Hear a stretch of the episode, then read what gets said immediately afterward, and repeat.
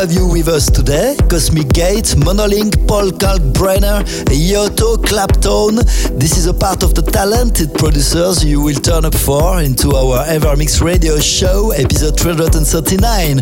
But for now, let's kick off with our ever classic tune of the week, released back in 2017. This is Fading Soul with Orion, following by &ME, Adam Port, Rampa, and Keinemusik featuring Sofie, a brand new named Discoteca.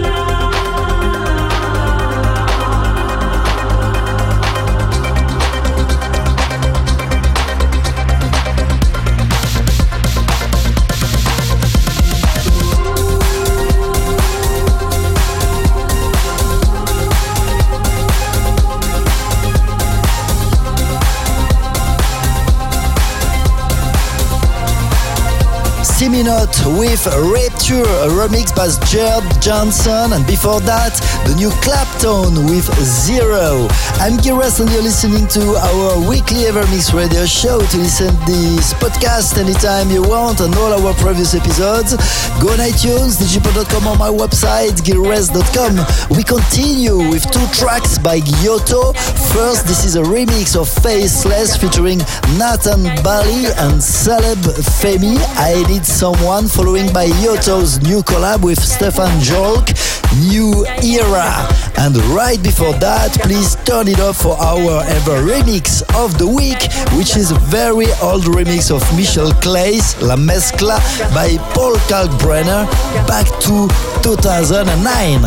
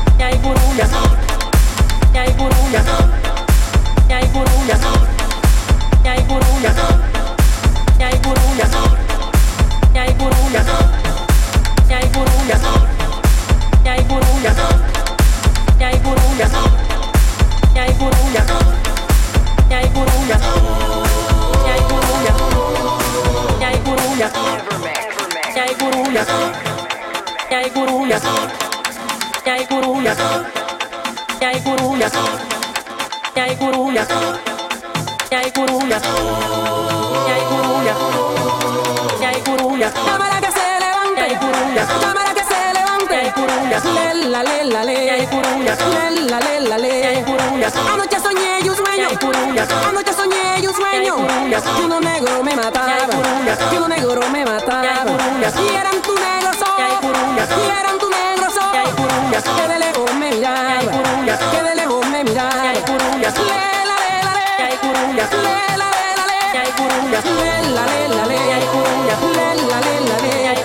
Morenita, dame un beso. Morenita, dame un beso. Dame donde estoy de viaje.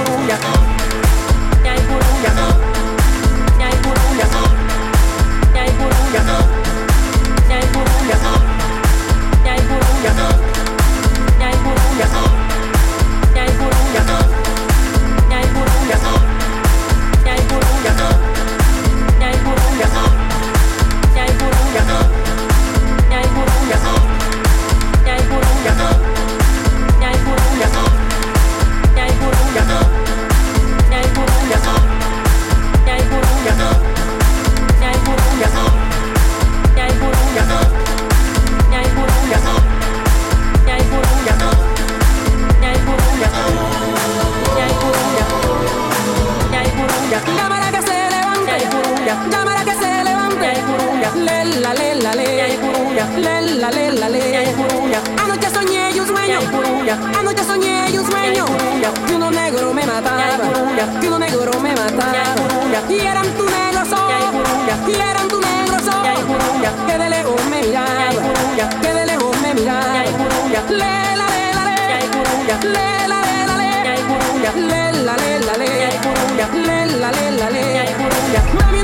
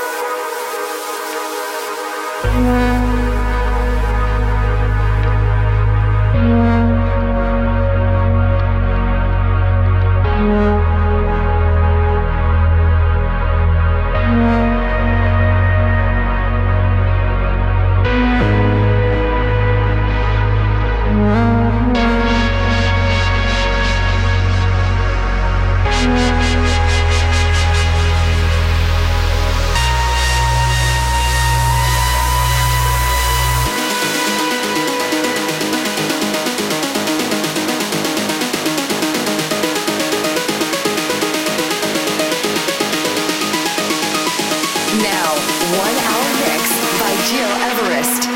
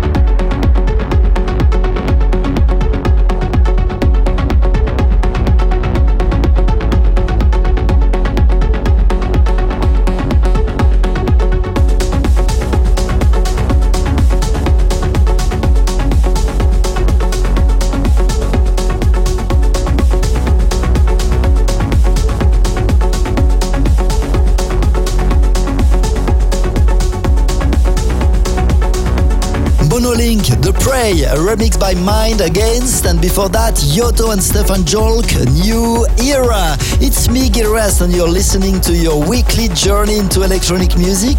This is EverMix Radio Show episode 339, and it's time for me now to remind you your weekly live stream every Saturday night at 6 p.m. Central European Time, home live on twitch.tv slash and also on my Instagram account. Let's continue with your ever you tune of the week, a track that you choose every week, a wish that you would like to share with our worldwide community. And this week, this is Dastic and Tommy Jayden with Closer. That was asked by Romeo from Napoli in Italy to place your wish. Very simple. Send me a short email info at gilres.com.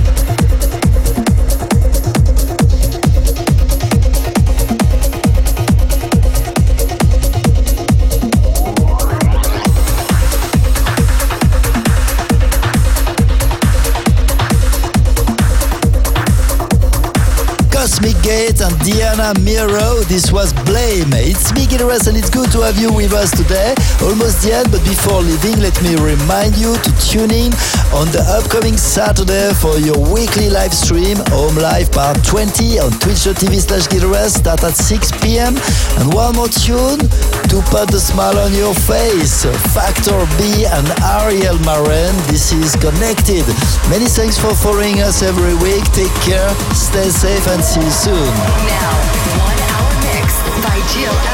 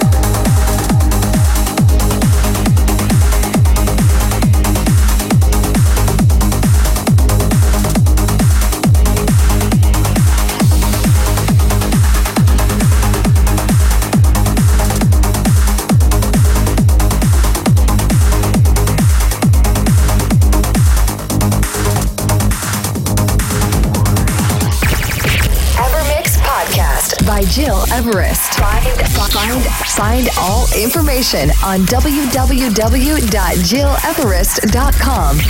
Evermix.